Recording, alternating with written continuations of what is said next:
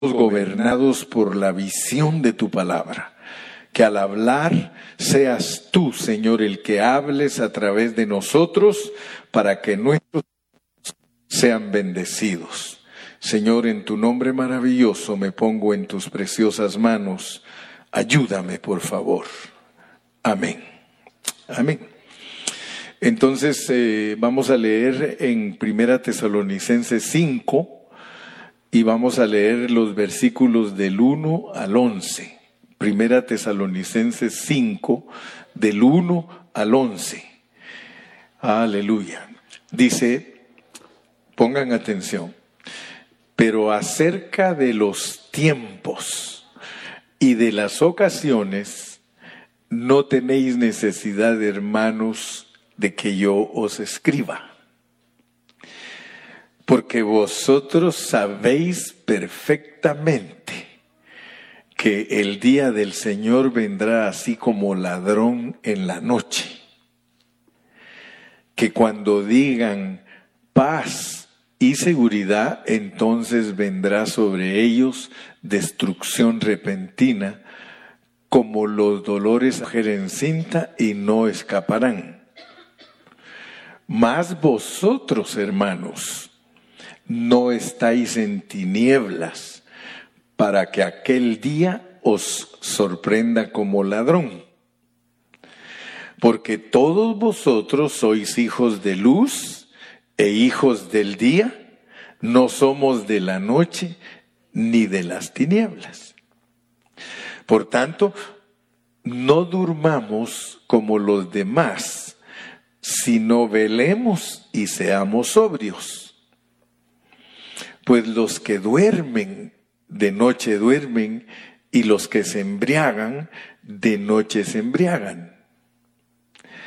Pero nosotros, que somos del día, seamos sobrios, habiéndonos vestido con la coraza de fe y de amor, y con la esperanza de salvación como yelmo. Porque no nos ha puesto Dios para ira, sino para alcanzar salvación por medio de nuestro Señor Jesucristo, quien murió por nosotros para que ya sea que velemos o que durmamos, vivamos juntamente con Él. Por lo cual, animaos unos a otros y edificaos unos a otros, así creéis. Amén. Cuando nosotros cuidamos a los creyentes, porque se recuerdan ustedes que algo que estamos aprendiendo en Primera Tesalonicenses es cómo cuidar a los hermanos, especialmente cuando son bebecitos en Cristo. O sea que Dios a nosotros como iglesia, nos ha revelado por medio de Pablo la manera correcta de cuidar a los hermanos. O sea que este asunto de la iglesia no es cualquier cosa, porque cuando nosotros venimos a la vida de la iglesia, nosotros tenemos que estar conscientes de que Dios nos quiere en una vida que hay una responsabilidad de los unos hacia los otros. Si alguien no quiere tener problemas, si alguien no quiere tomar responsabilidad, pues sencillamente no viva la vida de la iglesia. Y no va a tener problemas, va a estar tranquilo. Es más, puede hacer lo que quiera. Pero eso lo va a llevar a una derrota, porque Dios nos ha puesto a nosotros para que nos cuidemos los unos a los otros, que llevemos las cargas los unos de los otros. Entonces, hay un modelo de cómo nosotros podemos conducirnos correctamente. Y Dios usó al apóstol Pablo para que nos lo enseñara. Entonces, si ustedes se dan cuenta, en capítulo 1, 2 y 3, Él nos revela cómo es que nosotros somos los que estamos en Dios triuno. Nosotros estamos en el Dios triuno. Hay muchos cristianos que no entienden lo que es el Dios triuno. O sea que Dios triuno. Ellos compiten con otros hermanos. Yo creo que día porque se me corta y se me corta. Discúlpenme un ratito. Yo sé que ustedes están ansiosos de que yo avance, porque a veces para poder decirles algo tengo que poner un preámbulo y una base, y luego ya les digo lo que quiero decirles. Entonces, hermanos, el apóstol, desde el capítulo número uno, él trata de ayudarnos a entender que nosotros estamos en un Dios que es triuno. Les decía que hay grupos que enseñan que Dios no es triuno y hasta se pelean con los que enseñan que Dios es triuno. Pero gracias a Dios que nosotros, gracias a Dios que nosotros no peleamos. Nosotros peleamos con la esposa. gracias a Dios que nosotros no peleamos con otros grupos porque pelear con otros grupos es falta de madurez, porque la palabra de Dios no es para pelear, sino que es para edificar.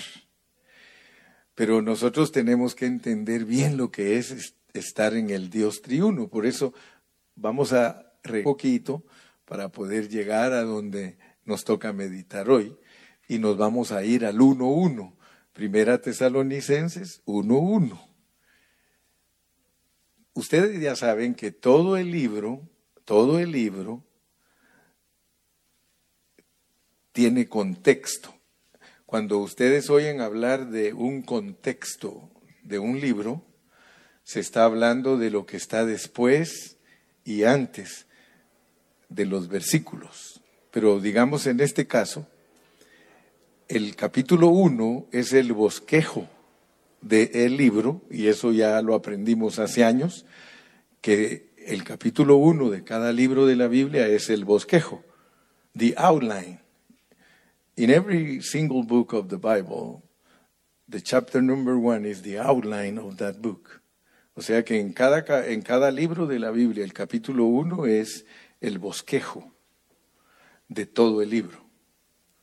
Y les dije que en algunos libros que son grandes, como Génesis, que tiene 50 capítulos, a veces hasta los dos primeros capítulos son el bosquejo de esos libros porque son grandes. Pero regularmente los pequeños, el capítulo uno es el bosquejo. Entonces, si nosotros tenemos eso en nuestra mente, al leer Pablo, Silvano y Timoteo, a la iglesia de los tesalonicenses en Dios Padre y en el Señor Jesucristo. Pablo quiere que desde el principio nosotros sepamos que nosotros somos la iglesia. Fíjense que si Dios hubiese escrito esta epístola a los mexicanos, ahí tendría que decir Pablo, Silvano y Timoteo a la iglesia de los mexicanos. Si le hubiese escrito a los salvadoreños, ahí tendría que decir Pablo, Silvano y Timoteo a la iglesia de los salvadoreños. Ahora, este, e, ese principio es muy importante entenderlo, porque dice que están en Dios Padre y en el Señor Jesucristo.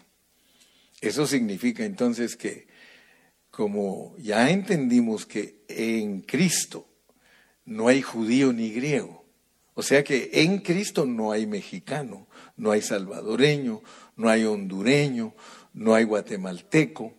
Dice que no hay judío ni griego y eso es lo que quiere decir que no hay nacionalidad porque nosotros somos el nuevo hombre. The new man is a heavenly man es un hombre celestial.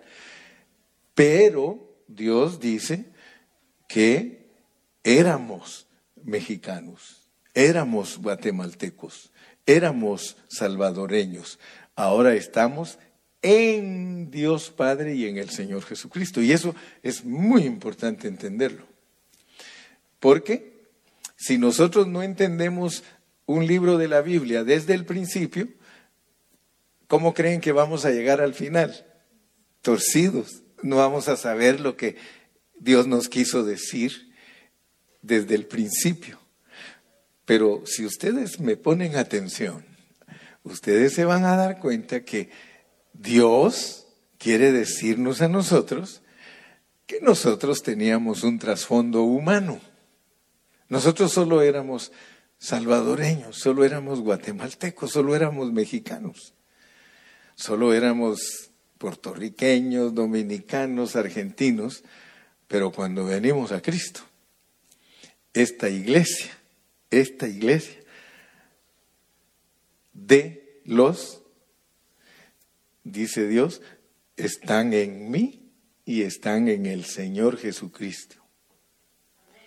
Fíjense pues, porque eso es importante alcanzarlo a ver, porque luego Él nos empieza a desarrollar las enseñanzas.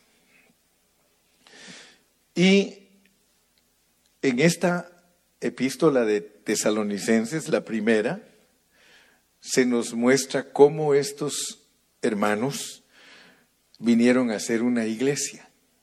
Y por eso he tenido cuidado mientras estoy predicando esta epístola, he tenido el cuidado de decirles que nos ayuda a entender cómo se formó una iglesia local.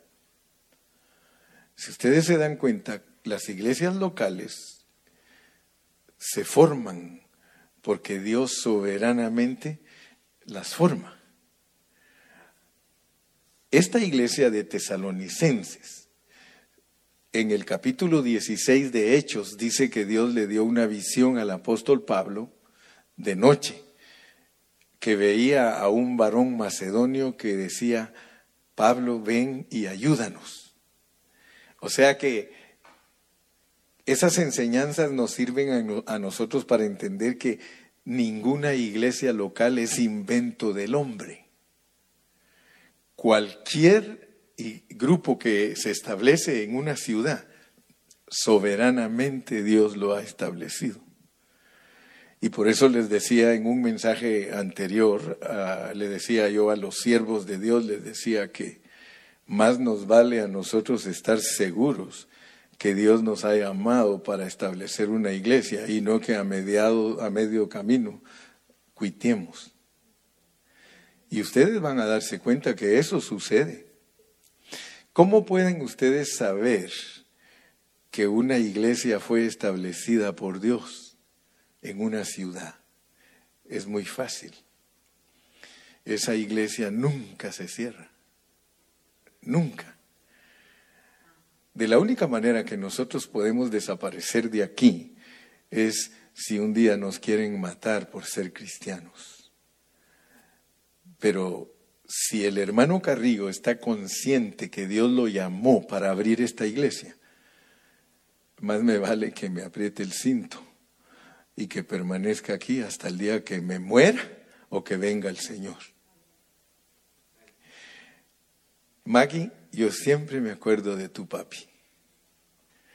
Tu papi era una gran bendición para nosotros. Y yo creo con todo mi corazón que tú estás aquí porque tu papi un día nos conoció a nosotros. Claro que tuvo que convencer a Milton, pero, pero él pues Dios, Dios tuvo que traer a Milton para acá. Pero Maggie, te quiero recordar a tu papi. Él un día me dijo a mí, hermano Carrillo, hay algo dentro de mí que me hace venir siempre a visitarte aquí. Tú sabes que él hubo un tiempo que allá en las asambleas de Dios, de ahí, con el hermano Melitón, ¿te acuerdas? Ahí él siempre estaba, eh, el hermano Gabrielito. Y él me decía, fíjate que me fui al servicio allá en la mañana porque tengo responsabilidad, pero siempre me vengo para acá contigo después que termina mi reunión. ¿Te acuerdas que así hacía él? ¿Verdad? O sea que él, especialmente él el día domingo estaba ocupado siempre oyendo la palabra. Y cuando yo lo fui a ver al hospital antes que él muriera, me dijo que siempre escuchaba mis predicaciones. Tú sabes que él se fue con el Señor escuchándome a predicar a mí. Pero él decía, la razón por la que me llama mucho la atención pan de vida, decía, es porque fíjate que tú tienes, en ese tiempo que él me visitaba yo tenía como 35 años de, de estar pastoreando. Y él me dijo, fíjate que en estos 30 años que han pasado, aquí en Ontario, me dijo, han habido muchas congregaciones que han desaparecido. Y me las mencionaba él. Me decía, ¿te acuerdas del fulano? ¿Te acuerdas del sutano? ¿Te acuerdas de Mengano? Y me decía, y por eso me llama la atención pan de vida. Porque desde que Dios te llamó, ahí has estado. Y todo el tiempo has estado predicando la palabra de Dios y que yo sepa, decía, todo el tiempo has tenido una congregación llena de gente, todo el tiempo. Y entonces eso le llamaba la atención a él. Dice, tienes que tener algo de Dios tú, me decía. Tienes que tener algo de Dios porque ya te hubieras desaparecido igual que todos los demás. Entonces, con esto lo que quiero decirles es de que tesalonicenses nos sirve a nosotros para entender ese principio, que Dios soberanamente abrió la obra en tesalonicenses. Ellos eran los hermanos de Tesalónica, que era una ciudad malvada, una ciudad oscura, una ciudad perversa. Y por eso es que Dios le dice, ustedes eran tesalonicenses pero a mí no me importó lo que ustedes eran. Yo ahora los tengo en mí. Ahora ustedes están en Dios Padre y en el Señor Jesucristo. Ustedes saben, hermanos, que muy pocos cristianos entienden verdaderamente cómo es Dios, porque se hacen bolas. O sea que no entienden por qué hay Padre, por qué hay Hijo y que por qué hay Espíritu Santo. O sea que no, no, no, le, no les entra eso en la mente. Los hermanos de Ecuador dicen, no te da el cartón, así le dicen, no te da el cartón. Pero la realidad, hermanos, es de que para entender uno, para entender uno cómo es Dios, solamente tiene que leer la Biblia. Y al leer la Biblia creerla. Si, si Cristo le dice a usted que Él es el Padre, no lo dude. Si el Señor Jesucristo, cuando el discípulo le preguntó, muéstranos al Padre y nos basta, y le dice Cristo, ¿cuánto tiempo hace que estoy con vosotros y no me conocéis? El que me ha visto a mí, ha visto al Padre. Entonces, si usted cree la Biblia con fe, Usted no anda discutiendo. Van a haber personas que le van a venir a decir a usted, no, es que Jesucristo no es Dios. Usted mejor quédese calladito y diga dentro de sí, diga dentro de sí, estás engañado. Estás engañado. Cualquiera que le quiera decir a usted que Jesucristo no es Dios, usted quédese calladito y piense dentro de sí, estás engañado. Y si te atreves, dile, sígueme diciendo. Y él le va a seguir diciendo y usted siga pensando, estás engañado. Porque la Biblia dice que Jesucristo es el Hijo, Jesucristo es el Espíritu, Jesucristo es el Padre. Entonces, ¿cómo podemos explicar la Biblia? ¿Cómo podemos decir que los tesalonicenses están en Dios Padre y en el Señor Jesucristo? Sencillamente que Dios es triuno. Y si nosotros al leer la Biblia encontramos que Dios nos dice que nosotros estamos en Dios Padre y en el Señor Jesucristo, nosotros tenemos que decir gracias por tu revelación. Yo recibo tu revelación, yo estoy en Dios Padre y en el Señor Jesucristo. Y si alguien me dice, pero explícamelo, ¿cómo es eso? ¿Cómo, es, ¿Cómo le puedo explicar yo a alguien que estoy en Dios Padre y en el Señor Jesucristo? Pues tengo que leer otras partes de la Biblia y yo lo puedo explicar. Vámonos a Juan capítulo 17 y versículo 3. Juan 17, 3.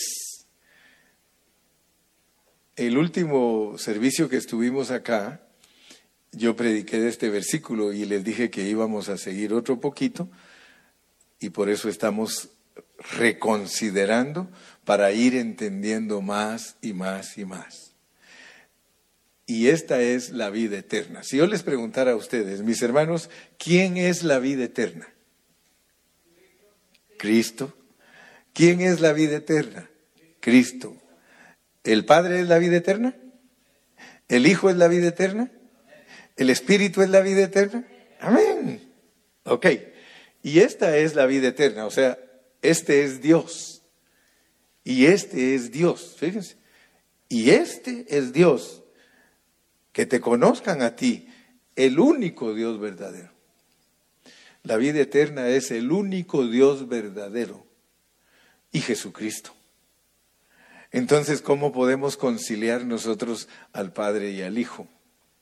Fíjense que muchas personas, como no encuentran la palabra triuno en la Biblia, por eso dicen que Dios no es triuno, aunque esté implicado, porque está implicado que, Él es el Padre, Él es el Hijo y Él es el Espíritu, eso se llama implication. Ah, en inglés, implication.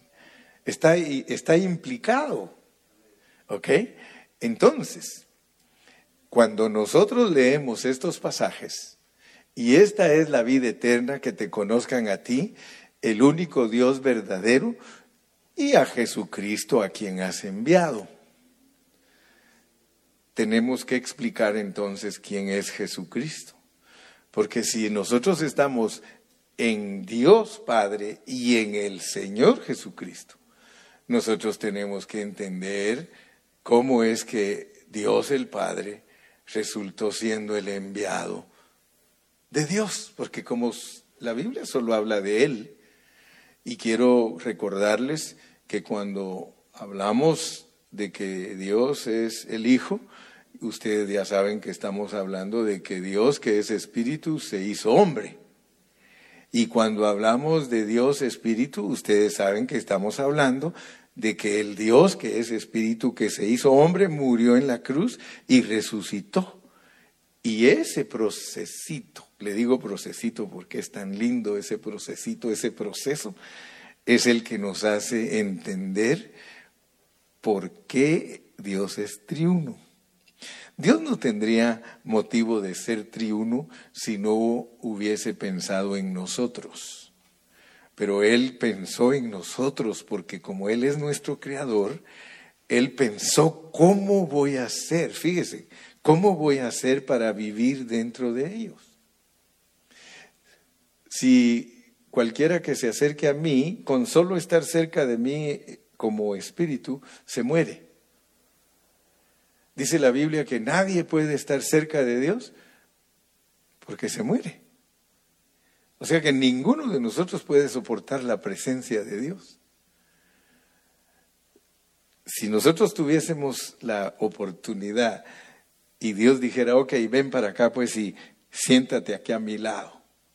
Estoy hablándoles de ese Dios todopoderoso, ese Dios que es maravillosísimo, creador, supremo, si alguno de nosotros se acercara a Él, inmediatamente cae muerto. Y por eso dice la Biblia que Él habita en un lugar inaccesible. ¿Cuántos de ustedes se recuerdan que en el Antiguo Testamento Dios ordenó a Israel que edificara un tabernáculo? Y que solo el sumo sacerdote pudiera entrar al lugar santísimo de ese tabernáculo y tenía que entrar amarrado porque si estaba quebrantando los mandamientos de Dios, allá adentro lo mataba Dios. Imagínense, tenía que entrar amarrado, dice, y tenía que estar saltando mientras hablaba con Dios, porque su vestido tenía campanitas, para que los que estaban afuera supieran que estaba vivo.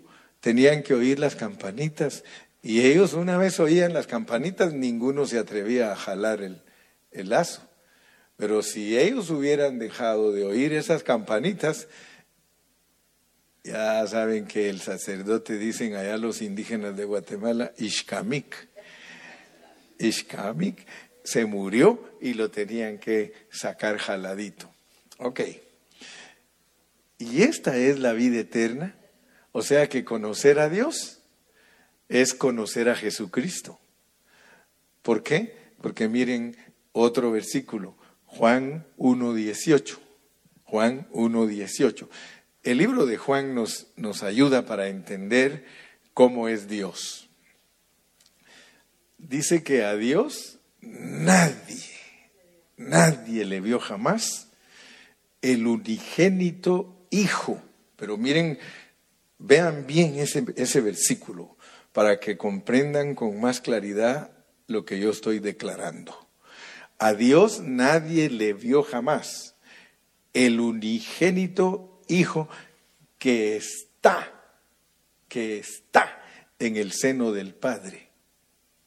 Él le ha dado a conocer. Entonces, abran su entendimiento, porque a Dios no se le puede ver. Dios como Padre, nadie lo puede ver. Nadie. El único que lo puede ver es el Hijo que está en el seno del Padre. O sea que Él todo el tiempo está en el seno del Padre. Entonces imagínense ustedes que donde quiera que llega Cristo, la gente está viendo al Padre. Donde quiera que Él andaba, Él está mostrando que ahí está el Padre. Por eso Él mismo lo dijo, el que me ha visto a mí, ha visto al Padre. Entonces, entendamos pues que para que Dios sea conocido por nosotros, se tiene que volver hombre. Y eso es lo que tienen problema los judíos. Los judíos no tienen ni una milésima en su mente de cabida para decir que Cristo es Dios. Ellos dicen, no, no, no, no, ¿cómo va a ser eso? ¿Cómo va a ser? Dios es Dios. Pero ellos no les revelaron que Dios, por eso miren cómo dice otra, vámonos al 1.1, de ahí mismo de Juan, Juan 1.1. Juan 1.1. En el principio era el hablar. En el principio era el hablar. El verbo es hablar. Y el verbo era con Dios y el verbo era Dios. Entonces ahí nos revelan que el que habla es Dios, que la palabra es Dios. Esa palabra es la respiración de Dios, la palabra es Dios. Pero si seguimos esa secuencia y llegamos al versículo 14, Juan 1, 14, dice, y aquel hablar se encarnó, y aquel hablar se hizo carne. Entonces Juan lo que nos está revelando es que el Dios que es espíritu se hizo hombre y habitó entre nosotros y vimos su gloria, gloria como del unigénito del Padre, lleno de gracia y de verdad. O sea, unigénito del Padre es que Él es el Padre. Ahora, notemos pues, porque esto nos ayuda mucho, mucho para entender a la iglesia de los tesalonicenses. Entonces, como nosotros somos los tesalonicenses, porque nosotros tenemos un gentilicio. Gentilicio es una nacionalidad. Ahora dice que estamos, vamos de regreso a Primera Tesalonicenses 1.1, dice, la iglesia de los tesalonicenses en Dios Padre y en el Señor Jesucristo. Gracia y paz sean a vosotros de Dios nuestro Padre y del Señor Jesucristo. Entonces, mi punto importante para que ustedes vean es que nosotros somos gente que nacimos de Dios, que somos hijos de Dios. Y por eso nos van a poner a cuidar hermanos. El hecho que nosotros tenemos a Dios dentro de nosotros, eso nos hace responsables ante Dios de cuidar especialmente a los bebés en Cristo. Todo cristiano nuevo debe de ser bien cuidado por nosotros. Si alguien se convierte a Cristo, nosotros somos los responsables de cuidarlos. Y los tenemos que cuidar con amor. Si Dios te da la bendición que un tío tuyo, un sobrino tuyo, un hermano tuyo se convierta a Cristo, tienes que cuidarlo con mucho amor. Porque nosotros somos responsables de que Dios ayude a crecer a esa persona porque hay un propósito. Nosotros somos gente de propósito. El propósito que Dios tiene con nosotros en una forma colectiva es que se produzca Cristo a través de nosotros. Pero no nos vayamos a conformar a obtenerlo individualmente. Porque si nosotros nos conformamos, oh sí, yo, amo a Dios, yo estoy seguro que Él ya me ha perdonado, yo estoy seguro que Él me entiende, ustedes saben cómo somos nosotros. Vamos en mala dirección, porque nosotros nos debemos los unos a los otros. Nosotros, si alguien de nuestros hermanos sufre, nosotros sufrimos. Nosotros no podemos ser personas sueltas el llamado que tenemos es corporativo. Entonces yo les ruego, mis amados, como decía el apóstol Pablo, os ruego, os ruego hermanos, que entendamos eso para que podamos participar del propósito de Dios. No, no vayan a acostumbrarse a, ah, yo ya fui, ya fui mi domingo, ya cumplí con mi requisito.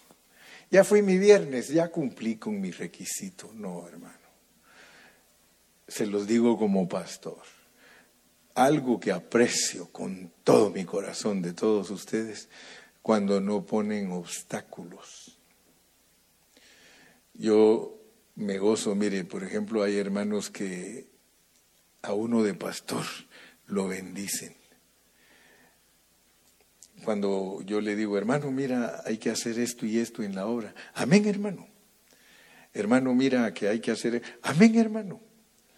Pero algunos hermanos no vinieron hoy. les digo, hermano, hay que hacer algo. Ah, hermano, no puedo. Hermano, mira, no, no puedo.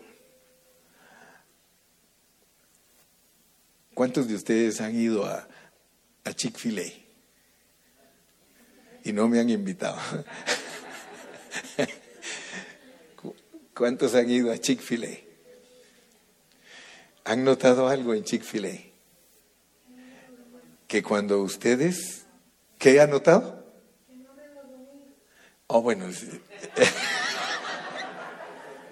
está buena, está buena. Yo, creí que me iba a invitar. Este, han notado algo y la próxima pongan atención todos los empleados de ahí están entrenados de que cuando usted le dice gracias, ¿qué le contestan? ¿Cómo, hija? Tú sí has ido a Chick-fil-A. ¿Cómo le dicen a uno, Kaylin?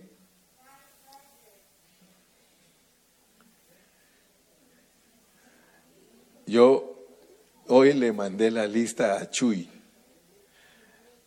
Chuy, ¿tú trabajaste para Chick-fil-A? No, ¿verdad? Pero hoy le mandé yo la lista a Chuy y le dije, hermano, estos y estos hermanos van a ir hoy. Y él me dijo, con mucho gusto, hermano, ahí estaré. Y le dije, gracias. ¿Saben qué me contestó? My pleasure. Por eso le dije a mi esposa, fíjate que el Chuy trabajó en Chick-fil-A. Pero qué bonito, ¿por qué no nos acostumbramos nosotros que cuando alguien nos da las gracias, digámosle, my pleasure? Qué lindo, hermano, cuando nosotros entendemos que nosotros estamos en Dios Padre y en el Señor Jesucristo. Porque eso incrementa nuestro poder. El Señor está contento con que tú digas, yo estoy en Cristo.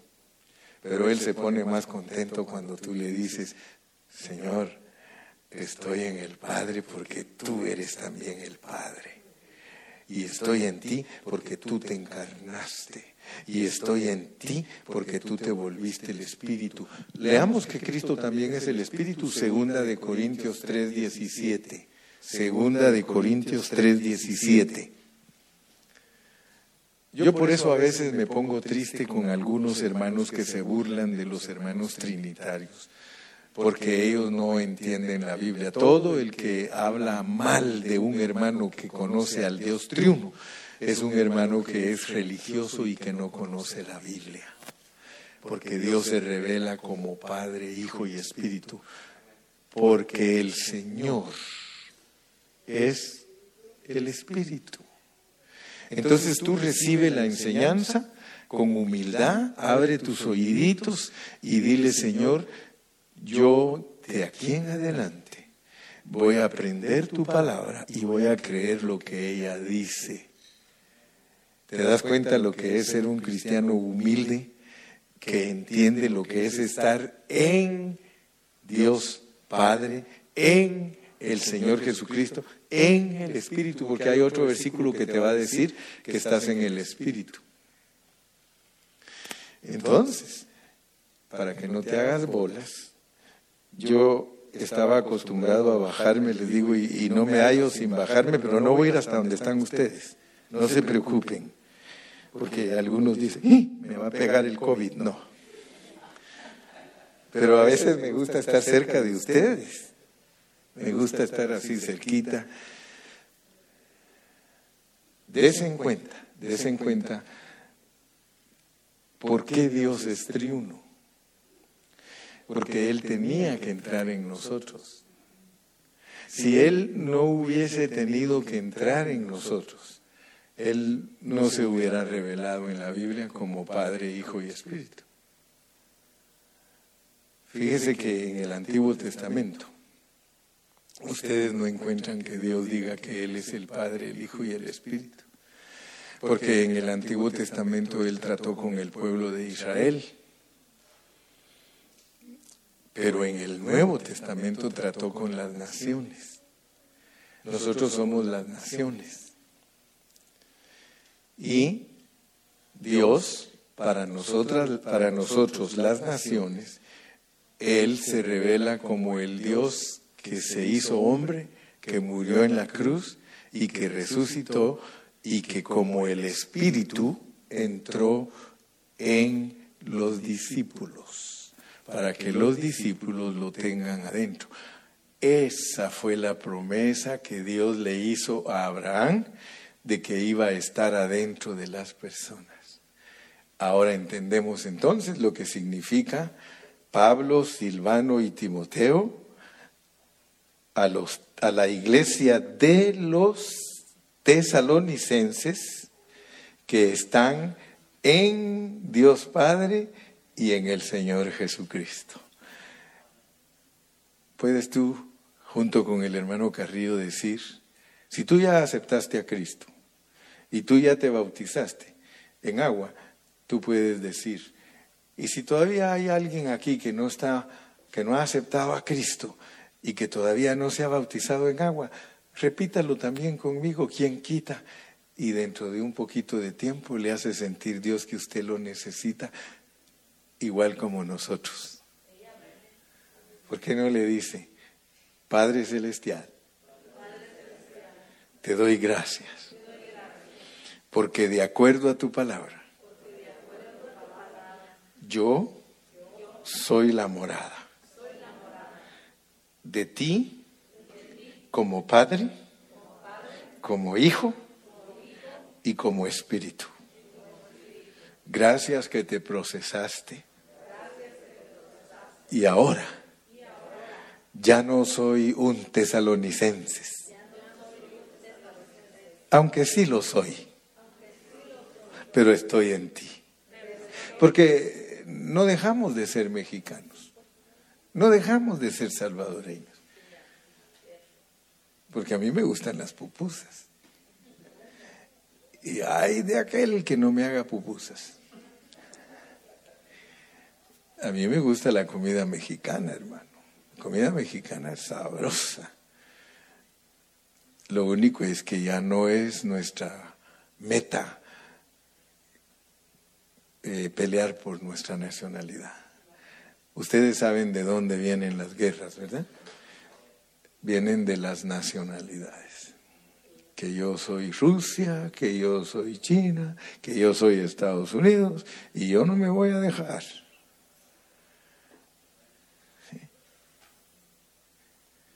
Entonces, gracias a Dios que hoy entendemos lo que es estar en Dios Padre y en el Señor Jesucristo.